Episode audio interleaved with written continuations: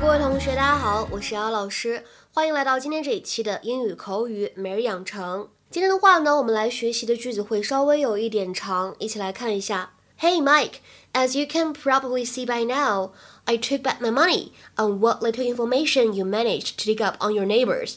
Hey Mike, as you can probably see by now, I took back my money and what little information you managed to dig up on your neighbors. Hey Mike, as you can probably see by now, I took back my money on what little information you managed to dig up on your neighbors. Hey Mike，你应该已经发现了，我把我的钱拿回来了，还有你从邻居那里挖到的一点点信息。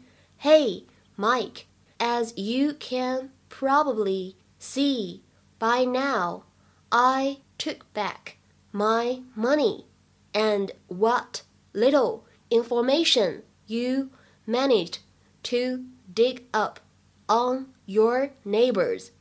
在这么长的一句话当中呢，我们朗读的时候需要注意几点。首先呢，took back 当中呢有一个完全失去爆破的现象，took back，took back。然后呢，what little 这两个词相遇的时候呢，有一个不完全失去爆破，所以呢读成 what little，what little。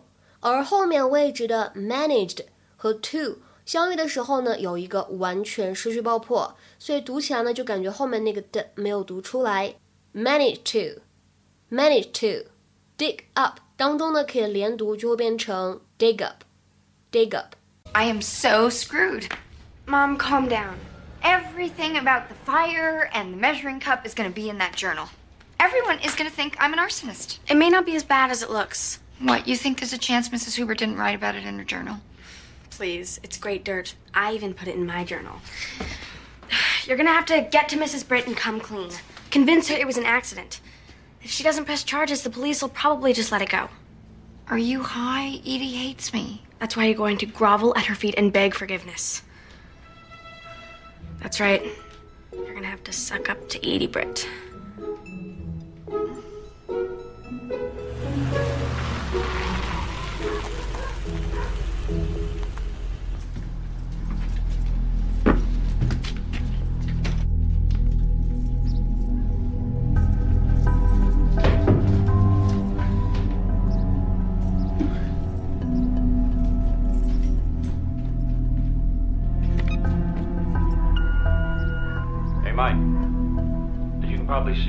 I took back my money and what little information you managed to dig up on your neighbors. Your replacement's gonna need it. Pack up and move on with your life. Uh, sorry for the mess. 今天节目当中呢，我们首先先来讲一下什么叫做 dig up。其实这个动词 dig 它本身呢就指的是挖、挖掘的意思。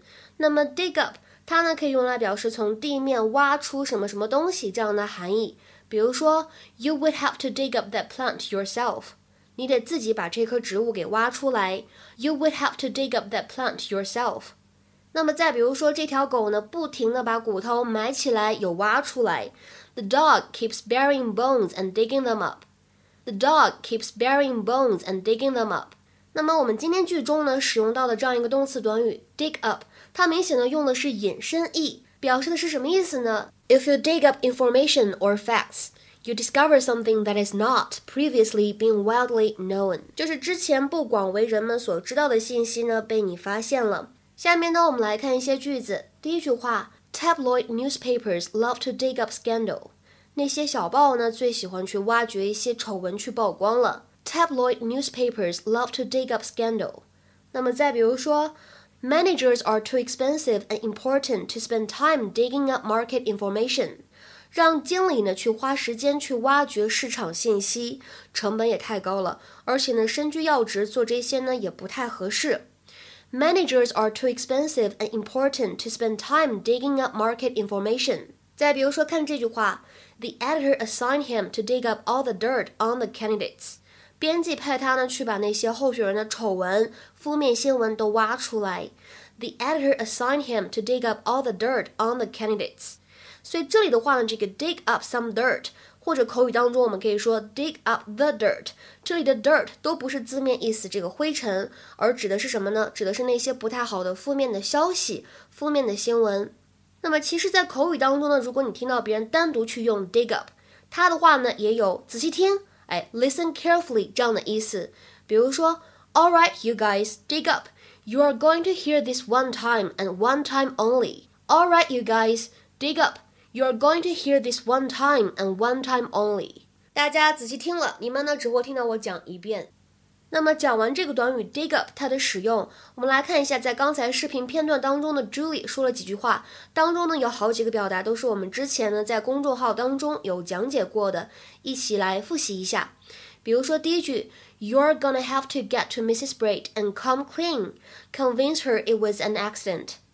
You're gonna have to get to Mrs. Britt and come clean, convince her it was an accident. 你得去和 Brit 太太坦白，说服她呢，那只是一个意外，或者说告诉她那只是一个意外。这里出现的 come clean，我们之前呢就已经有讲过，它呢表示的是坦白或者摊牌这样的意思。那大家的话呢，可以点击一下超链接，复习一下之前讲过的那一期节目。再比如说看这句话，Julie 她说，That's why you're going to grovel at her feet and beg forgiveness. That's why you're going to grovel at her feet and beg forgiveness. 所以呢，你得先卑躬屈膝，祈求他的原谅。那么有关这个动词 grovel，它的用法呢，我们之前在学习 Modern Family 摩登家庭的时候呢，也讲解过。当时呢是 Mitchell 的一句台词，那句台词是 I'm gonna do what I'm trained to do. I'm going to lie, grovel, debase myself until I get what I want. I am a lawyer. 好，那再比如说看一下刚才朱莉说的这句话，她说。That's right, you're gonna have to suck up to Edie Britt. That's right, you're gonna have to suck up to Edie Britt. That's right, you're gonna have to suck up to Edie Britt. 没错，你要去讨 elaborate 的欢心。那么大家都知道 suck 它本意指的是吸，那么 suck up to somebody 什么意思呢？在口语当中呢，它带有非常明显的贬义色彩，其实呢就是拍马屁的意思。To try to please somebody in authority by praising them too much。helping them, etc., in order to gain some advantage for yourself. 那么我们之前呢，在公众号英语口语每日养成当中呢，也讲过其他的拍马屁的说法，比如说 kiss up to somebody，kiss up to somebody，或者呢 curry favor with somebody，curry favor with somebody，或者呢 play up to somebody，play up to somebody。感兴趣的同学呢，可以在公众号当中点击超链接去跳转复习一下。 那么今天的话呢，请同学们尝试翻译一下下面这个句子，并留言在文章的留言区。I've been doing some research on our family history, and I've dug up some interesting information. I've been doing some research on our family history, and I've dug up some interesting information. 这句话应该如何来翻译呢？期待各位同学的踊跃发言。我们今天节目呢就先讲到这里了，拜拜。Safe to say that tailor made for replaying scenes, but I'm too pensive.